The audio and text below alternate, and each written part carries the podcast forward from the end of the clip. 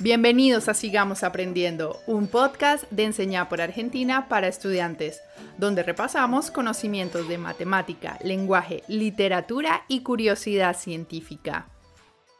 Buenas clases estudiantes, mi nombre es Ezequiel Tosi y los voy a acompañar en el podcast educativo de hoy dedicado a conocer a Gauss, el niño genio que fue nombrado por el rey Jorge V como el príncipe de las matemáticas. ¡Ay, caramba! Sus aportes fueron tan amplios que no nos alcanza un solo podcast para explicarlos, pero al menos intentaremos darnos el lujo de narrar su primer gran descubrimiento.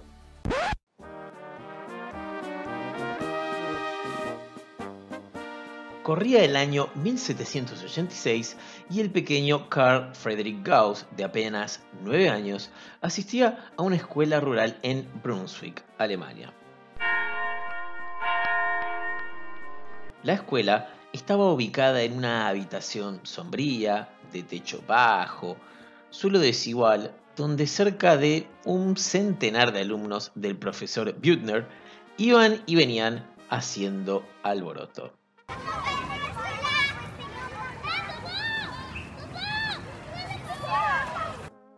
El docente imponía una disciplina rígida y nadie podía llevarle la contraria, por lo que decidió castigar a sus estudiantes con una tarea sencilla pero tediosa. ¡Niños! les gritó. Quiero que sumen los números desde el 1 hasta el 100 y mientras lo hacen, no quiero que hagan ni un solo sonido. Y golpeó su vara contra la mesa dos veces. Sin embargo, no hizo tiempo ni darle un mordisco a su manzana de regalo porque una vocecita desde la primera fila lo interrumpió diciendo, la respuesta es 5050. A ver, a ver, a ver, a ver, a ver, dijo el maestro. ¿Quién te dio esa respuesta?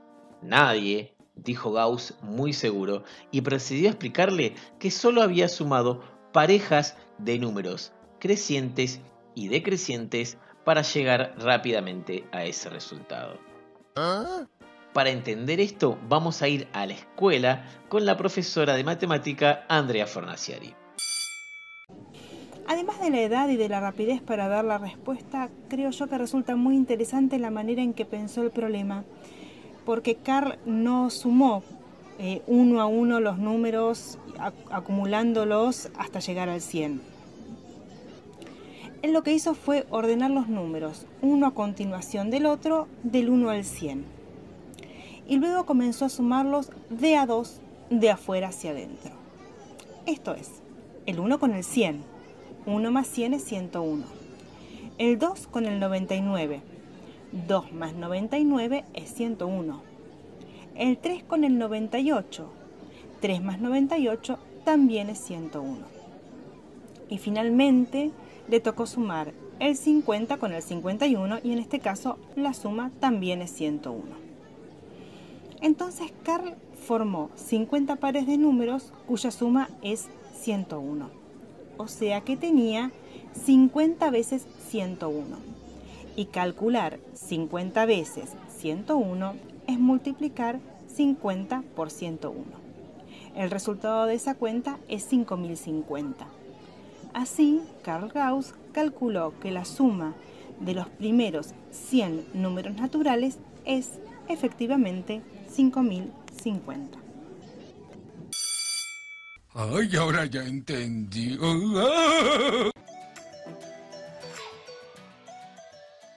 El precoz descubrimiento de Gauss de las progresiones aritméticas no fue más que el principio de una deslumbrante carrera que, como ya dijimos en la introducción, le valió el sobrenombre de príncipe de las matemáticas. Exacto. a sus fundamentales aportaciones a la teoría de números, hay que añadir también sus importantes logros en diversos campos, como el álgebra, el análisis, la geodésica, la astronomía, el magnetismo, la geometría diferencial o la estadística, ya que la famosa campana de Gauss que son esos gráficos estadísticos que acostumbramos a ver como una montaña que sube y que baja, es la que se utiliza con más frecuencia en estadística y en la teoría de probabilidades. Pensar correcto es lo que hago. Su gusto por la aritmética prevaleció por toda la vida, ya que para él las matemáticas serían la reina de las ciencias y a su vez la teoría de números sería la reina de las matemáticas.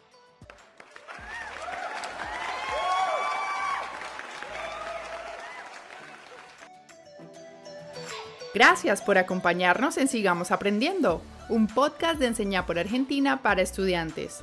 Puedes encontrarnos en todas las plataformas, Spotify, Google Podcast o en anchor.fm. Sigamos aprendiendo.